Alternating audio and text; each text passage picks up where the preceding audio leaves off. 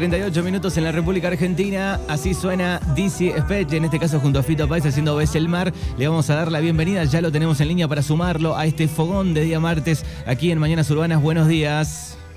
Hola, buen día. ¿Cómo estás, amigo? Bien, bien, todo tranquilo. ¿Cómo va la cosa? Te agarramos este, cocinando.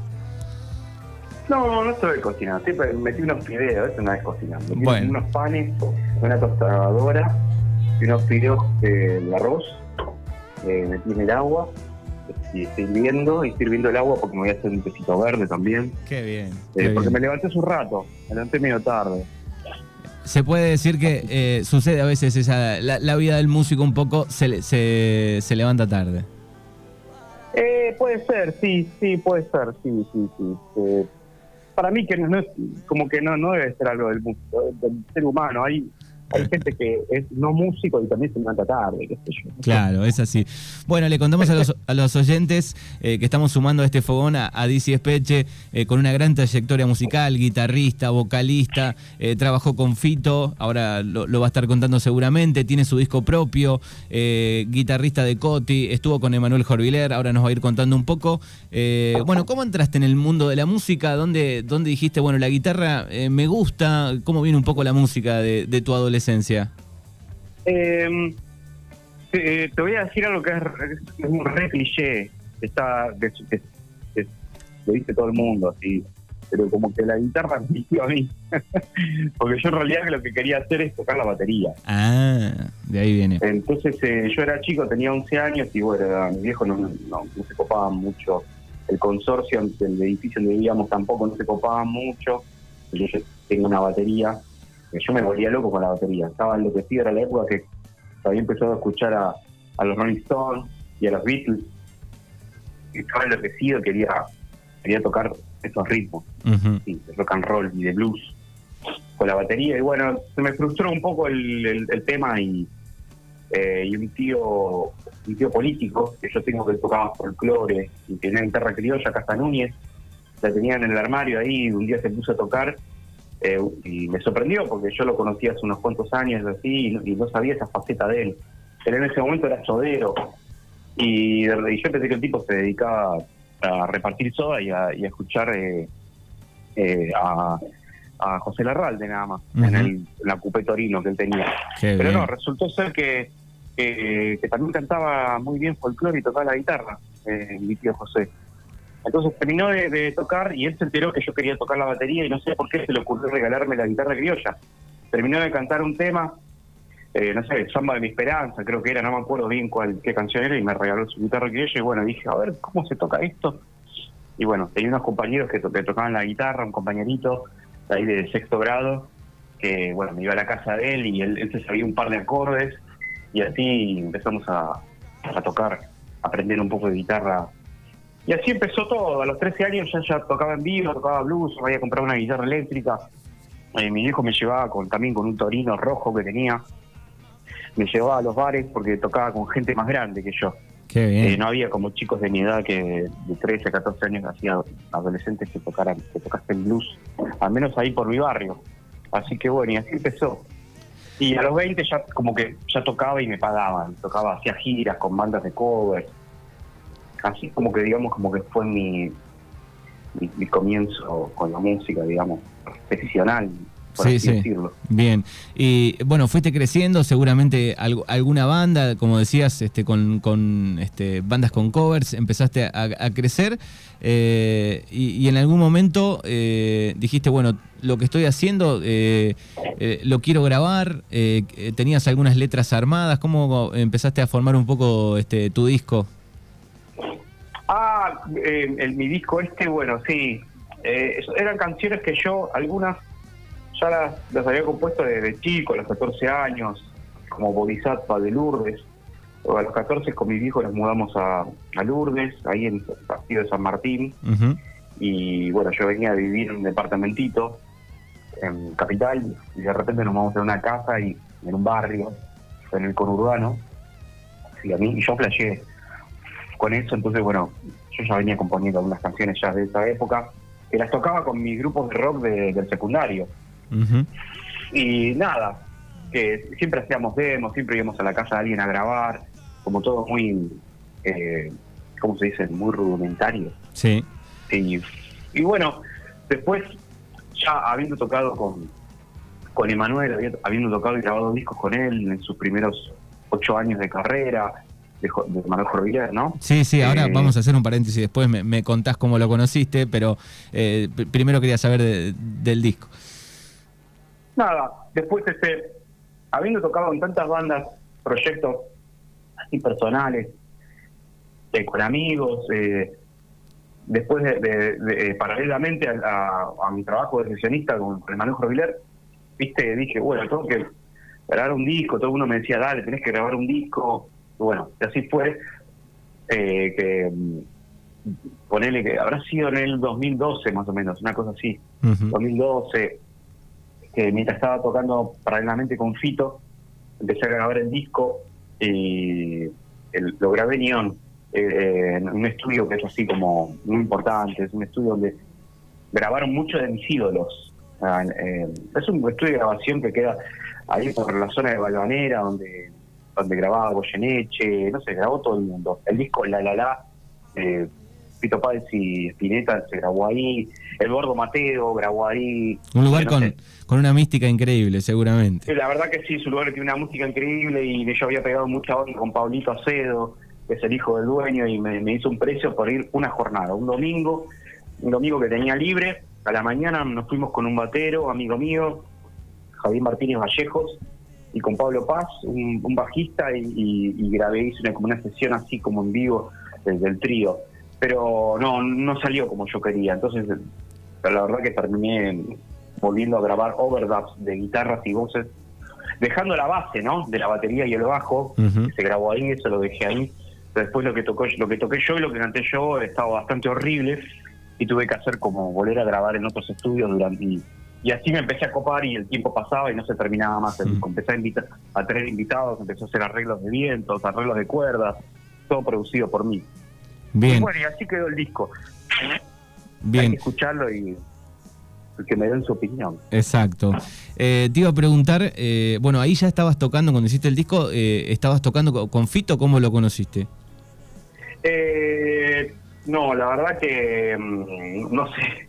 Él creo que me conoció, él estaba buscando un guitarrista, parece, y, le hablaron de mí. No sé, eh, Fena de la Mayora creo que me contó que, que él habló de mí. Después este este otro músico, gran músico que tocó con él, eh, Gonzalo Loras, me contó que él también le, habla- le había hablado de mí, porque él andaba buscando un guitarrista.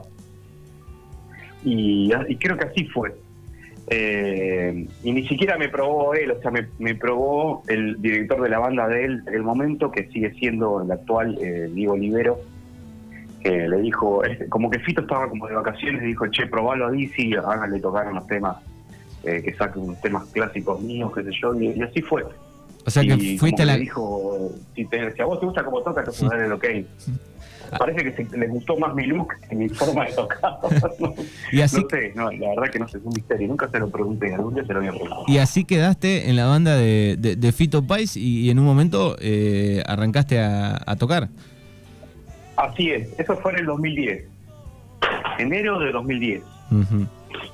Eh, me acuerdo que creo que fue el primero de enero del 2010 o el, o el último día de, de 2009 que me llama el, este Diego Olivero y yo pensé que era una, una broma. Este, porque encima yo, te voy a ser sincero, nunca había escuchado eh, en profundidad. Yo nunca fui como muy fan de Fito, ni siempre, siempre fui muy fan de esta comunidad.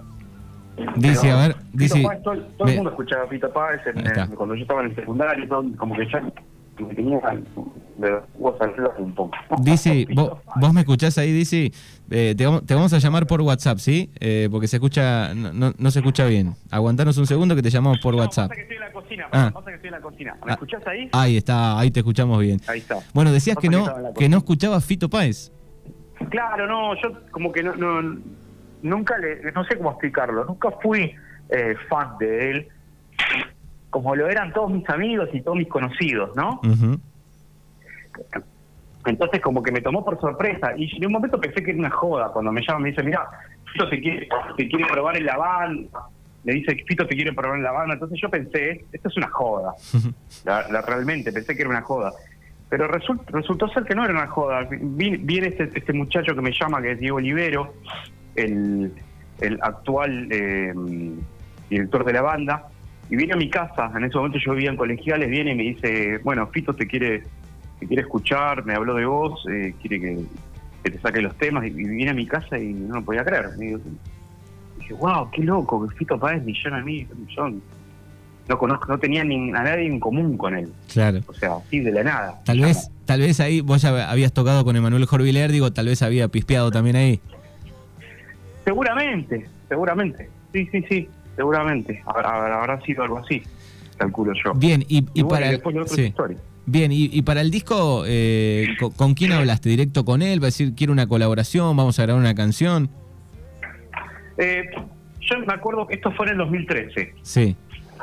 Yo estaba, eh, digamos, eh, sí, a principio, creo que fue febrero de 2013. Eh, yo me estaba yendo con el, yo tenía un Twingo, un autito, me estaba yendo a Córdoba. El famoso Twingo. El famoso Twingo, sí. Me estaba yendo eh, de viaje para Córdoba para encontrarme con una amiga allá porque nada, tenía unas ganas de, de vacacionar ahí en Córdoba, a mí me gustó Córdoba. Y, y Fito parece que también estaba de vacaciones en Córdoba y se enteró y me dijo, mandó un mail, me acuerdo que me mandó un mail. y, y me dice, dice, Negrito, ¿estás, estás en Córdoba? ¿Por qué no me venís a visitar? ¿Qué sé yo? Yo estoy en tal lugar, eh, anda para allá. Este, me, me dio, me dio más o menos las coordenadas de cómo ir, qué ruta tenía que agarrar, más o menos. Y bueno, así fue que lo fui a visitar una tarde y bueno, me quedé, me quedé toda la noche ahí y al día siguiente me seguí camino a visitar a otros amigos. Entonces me acuerdo que esa noche estuvimos escuchando música, estábamos mirando la tele en, eh, en ese momento él salía con, eh, con una periodista, que estaba ahí también comiéndose unas pizzas, eh, y, y esta periodista, es- es- esta novia que tuvo en aquel momento Fito, Ujú. fue a dormir y nos quedamos nosotros charlando con Fito y nos quedamos escuchando música y en un momento salió la pregunta de Fito, che, ¿y vos no estás haciendo nada de tu música? Y ahí yo le comenté que yo nada, estaba grabando mi disco y, y que, que estaba como planeando grabar mi disco, digamos. Y bueno, que tenía mi banda, qué sé yo, y me, me preguntó, ¿te tenés algo para hacerme escuchar? Y bueno, ahí saqué el, el MP3 y le, le mostré unos ensayos y, y le encantó y se puso a tocar arriba. Y, ahí creo que él me preguntó, me imagino que me vas a invitar a, a- a tocar un tema. Yo dije, sí, todos los que quieras, Qué bien, obvio. qué bien. Y qué bueno, y así fue. Bueno, pero de- después fue un lío porque eh, congeniar con la agenda de él después, Claro. O sea, fue un lío. O sea, él, él se ofreció, me dijo, sí, yo te toco en todos los temas, pero después ah, eh, tenía que hablar con la secretaria y, y él siempre que estaba de gira, de ensayo, de entrevistas, siempre estaba ocupadísimo. Fue como, fue bastante difícil, pero bueno, es, es un artista, Fito Páez. Exactamente, bueno, Eh, qué, qué linda historia, ¿no? Eh, bueno, y ahí el paréntesis también tiene que ver con, estuviste, no sé, cerca de dos años, ¿cuánto con, con Emanuel Jorviler? Con, con Emma estuve como ocho años. tocando. Ocho años, ah. Desde su comienzo de su carrera solista, él eh, me llamó a mí. Claro, de, de eh, gira estuviste, ¿no? de amigos. de- de gira, ¿Cómo? de gira, digo, estuviste mucho tiempo también con él. Sí, sí, hice to- todas las giras las hice con él desde el 2003 hasta el 2010. Fa. ¿Y, y Sí, cómo, se, todo- todo cómo, cómo se dio? Eh, ¿Lo conocías? ¿Te gustaba antes su proyecto con Lucilia? ¿Cómo, ¿Cómo venía la mano? Sí, me acuerdo que, te, te cuento, yo toda mi vida eh, quise ser guitarrista de jazz. Ujú. mi, mi- mi- mi sueño era ser, después que empe- que empecé a tocar la guitarra y empecé a tocar, mi, sueño era poder ser eh, músico de jazz. Y empecé a ir, empecé a ir a las zapadas de jazz. Había una zapada que se hacía los domingos a la noche en un lugar que se llamaba Tobago, que estaba en la avenida Herbert Thomas, frente a lo que a una pizzería que se llama La Meseta. Ahora creo que se llama El Escandinavo, creo que se llama el lugar. Bueno, para esta época, fines de los 90, principios del 2000, se hacían una, unas zapadas, una jam session ahí, venía todo el mundo, gente muy famosa, iba. Era como el único lugar donde se podía ir a zapar y a mí, no sé, yo me moría por, por tocar. Entonces iba siempre ahí. Y bueno, resultó ser que, iba gente famosa y un día eh, veo que era uno de los Siria Kuriaki que, estaba sentado al lado mío, porque de repente había una mesa y había una silla que estaba desocupada y nadie se sentaba, entonces me senté yo. Permiso, qué sé yo, me senté después de, haber tocado un tema que se llama Mustang Sally. Eh, y con un baterista que llamaba Ernesto Cepa y después los otros músicos no me acuerdo quiénes eran, pero pasaba eso, era como muy random. Vos te notabas, te subías y te tocaba el, el músico que te tocaba, ¿viste? Por ahí lo conocías, por ahí no. Claro. Eh, y así fue que eh, terminé de tocar, me senté eh, y al lado mío había un muchacho con rastas que me mira y yo lo miré y dije, porque para mí eran, eran muy parecidos los dos, Emanuel y Dante eran muy parecidos y yo lo miré y pensé en mis adentros, pensé, ¿este es el hijo de Spinetta? Dije, le resultó, no, que era el otro, Ema- Emanuel. Y me mira y me dice, che, qué bien que tocaste, qué sé yo, eh, eh, bueno, gracias, sí, fue buena onda, ¿viste? En ese momento, Sofía Curiaki era como la banda más estaba de moda, me acuerdo, era una cosa increíble, eh, innovadora, todo, era lo más. Sí. Este, sigue siendo una cosa increíble, un fenómeno interesante dentro del rock nacional y latinoamericano. Este, bueno, y así fue que de- después me lo crucé en un cine también y se acordaba de mí, ah, vos tocaste aquella vez. Y con el pasar de los años, unos amigos, músicos, me acuerdo que yo era muy amigo en esa época, de los hermanos Jacinto, el, pianista Hernán Jacinto y su hermano, el baterista Juan Jacinto, habían eh, estado eh, ensayando con él, porque con Emanuel, porque Emanuel estaba como armando su banda. Y entonces eh, le hablaron de mí, me dice, che, ¿por qué no lo, no lo llamás al negro que eh, toca la guitarra? Y bueno, y así fue que, que terminé quedando, me, me probó un día, un domingo, me acuerdo que me tuve que ir a la casa de Juan y así fue, que eh, pegamos onda, porque Manuel somos como de la misma eh, la misma edad, no, no, no, nos reímos de la misma de las mismas pavadas, como que es en común, más allá de la música. Claro, sí, sí. Bueno, estamos... Y así fue que pegamos onda. Qué bien. Bueno, estamos hablando con Dizzy eh, Espeche, guitarrista, eh, ha, creado un disco, eh, ha cantado con Fito, bueno, y guitarrista desde 2018, si no me equivoco, de Coti Sorokin. Desde 2015 que 2015. Estoy con Coti. Bien, bien. Tengo mal las fechas, como verás. Ah, puede, ser, sí. No, importa, no importa. Bueno, contanos un poco, eh, después de, haber vivido ya con, todo eso, una gran base, digo, ¿cómo eh, fue lo de lo de Coti? ¿Te llamó? Eh, ¿Te vio en algún lado? ¿Cómo, cómo arrancaste ahí?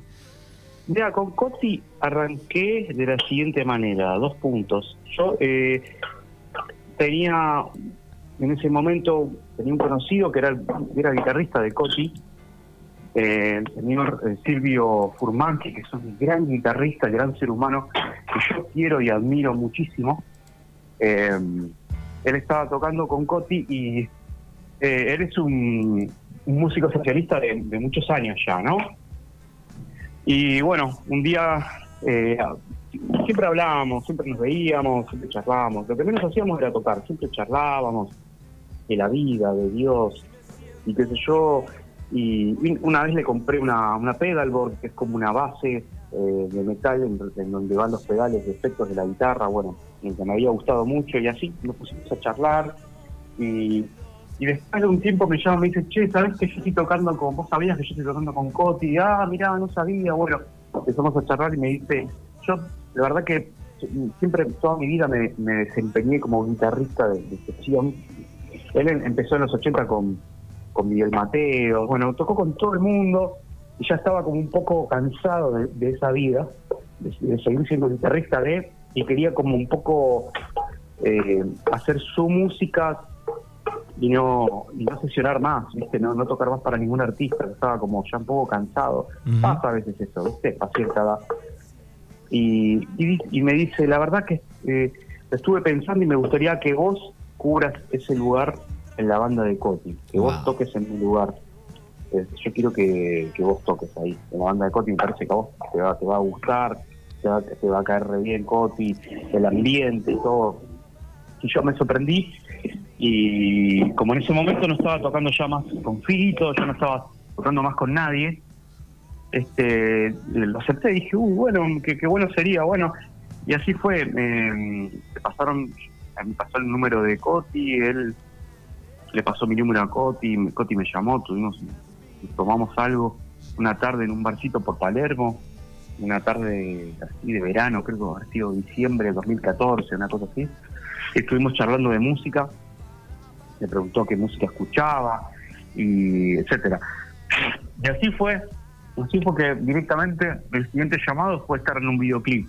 En un video. Un tema que nunca había escuchado. o sea, no, no tocaste, no tocaste nunca eh, escenario, pero sí arrancaste de golpe, te llamaron, vamos que sale, hay un videoclip. Sí, de repente había que estar en un video eh, de Coti que de un tema que nunca había escuchado y bueno, así quedé. No sé. Eh, y bueno, después vino vino trabajo fino, después muchos ensayos. Los temas cada vez me entraban menos en la cabeza, los temas no, no eran nada fáciles los temas de Coti, parece uno a veces cree, la mente a confunde a veces eh, al ser humano, y más a mí, que, creo todo el tiempo una cosa que no es como que parecía, ah, temas de Coti deben ser fáciles, qué sé yo, no, no eran nada fáciles. Claro, por ahí lo, pensás más popular. Claro.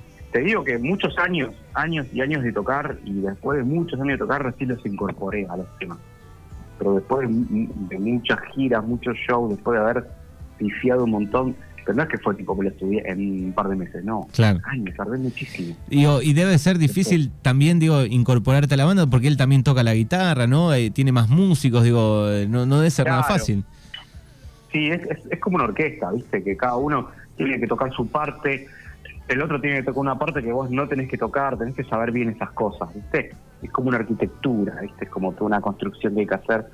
De repente hay, hay, hay muchos vacíos que uno tiene que hacer que lo tiene que rellenar otro, porque si tocan, tocan los dos a la vez, algo puede quedar feo, depende, hay cosas que sí, por ahí algo, bueno, nada, es, es una, como una, una ciencia, creo que es, al menos para mí, es toda una ciencia, Ujú. de la música. Qué bien. Bueno, y de ahí no paraste más, eh, así que me imagino que habrás este, recorrido escenarios, giras, este, un lindo mundo eh, de, de, de- de estar con Coti, ¿no?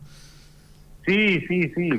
También en el 2017, mi- eh, paralelamente, eh, mm, grabé un disco con un otro grupo que, que armé yo que se llama Audión, con Gonzalo Villagra en el bajo, que es el hermano del productor Álvaro Villagra, y ex bajista de Los Natas, y con el baterista Walter Broide, que es ex baterista de Natas y actual baterista de Proseidótica, grabamos un disco que se llama La historia de Abraham, también como este, haciendo un, un disco de, de un, un tipo- estilo de rock que yo nu- nunca estuve acostumbrado a tocar. Este, Los Natas es una banda de, de metal, ¿no? no, no es metal, es ah. rock stoner, Ah. es parecido, pero, Ah. pero no es metal, es Bien. rock stoner. Bien, bien. Entonces como que yo estaba en- con este grupo que, que- que tengo con ellos, eh, con este proyecto, eh, un lindo proyecto, un hermoso proyecto, yo estoy como aprendiendo, yo soy una, un aprendiz, porque imagínate, vengo tocando de- con el Marojo Rivero, con Fito Páez, eh, Coti, que son dis- distintos estilos, ¿no? Y lo loco que sos joven, todo lo que contás decís, bueno, tenés 60 años, pero no. Tengo 43, 42, perdón, 42. 42, sí, yo estoy bastante viejito. Pero Bien. bueno, se disfruta mucho, se disfruta mucho esta vida, es hermosa. Bien, así que diferentes proyectos. Te iba a preguntar antes de, de- de terminar y te vamos a dejar este, que disfrutes de, de los fideos. eh, no, no hay problema. ¿cómo, cómo, ¿Cómo te bancaste la, la cuarentena? ¿Qué hiciste ahí? ¿Nada? Este, ¿Te deprimiste? Uh. ¿Creaste cosas? Sí, me deprimí mucho, también eh, gracias a, a- O sea, todo, yo creo que todo tiene un porqué. Eh, gracias a, a que me deprimí mucho también compuse mucho y, y, bueno, eh, reflexioné mucho y creé muchas cosas, no solamente canciones, sino que también me puse a arreglar muebles, cosas que tenía rota que nunca le había dado pelota acá en casa. Bien. Eh, me puse a arreglar electrodomésticos.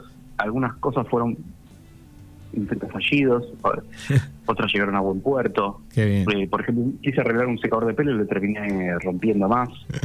Eh, arreglé un par de mesitas, ahí colé un par de patas de mesitas de madera, Muy bien. y etcétera. Compuse canciones, me llamaron para grabar. Viste que ahora podés grabar en tu casa y puedes mandar mandás por WeTransfer a otro país. Bueno, grabé un montón de cosas, grabé una versión de un tema de, de, de Gustavo Cerati para, para una productora mexicana. Hubo un session eh, ahí se también, llama- ¿no? Se llama Gustavo Estéreo, se Ah. llama el proyecto, y bueno, yo grabé la canción eh, vivo junto con el baterista Emanuel Cauet y que fue un baterista que grabó con, con Cerati, eh, que es amigo mío, y otro gran amigo mío, bajista mm, eh, Matías D'Amato, un bajista rosarino que toca conmigo en el proyecto de, de Coti. Bueno, así que has realizado de todo este, a lo largo de, de tus años, así que lo disfrutamos, lo pueden es- escuchar para aquellos que, que no lo conocen, DC Espeche, así lo buscan en, en la plataforma, en YouTube, en Spotify, están sus canciones, está su disco donde pueden disfrutar y vamos a cerrar con Cuentos del Aire, una linda canción. Muchas gracias. ¿eh? Bueno, te mandamos un abrazo enorme, ¿sí? Y, y gracias, saludos a Alexis que hizo el, el contacto ahí, amigos en, en común, así que. Este, te mandamos un, un- un abrazo enorme y gracias por coparte un ratito. Por favor, un placer de acá a, a las órdenes siempre. Te Dale. mando un cariño muy grande a vos y a toda la gente de allá de la zona. Dale, Qué abrazo, abrazo enorme, hasta luego. Un gran abrazo. Gracias. Dizzy Espeche pasaba aquí por Mañanas Urbanas en este fogón.